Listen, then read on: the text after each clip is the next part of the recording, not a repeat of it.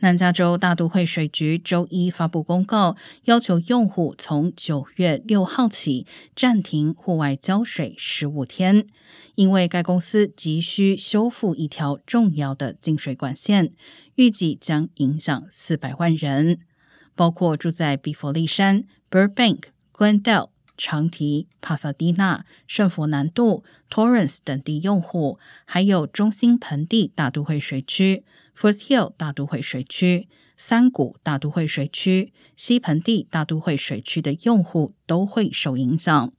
民众九月五号当天被允许手动浇水，并可以提前为植物堆肥，不要割草，还有回收家用废水来灌溉户外植物。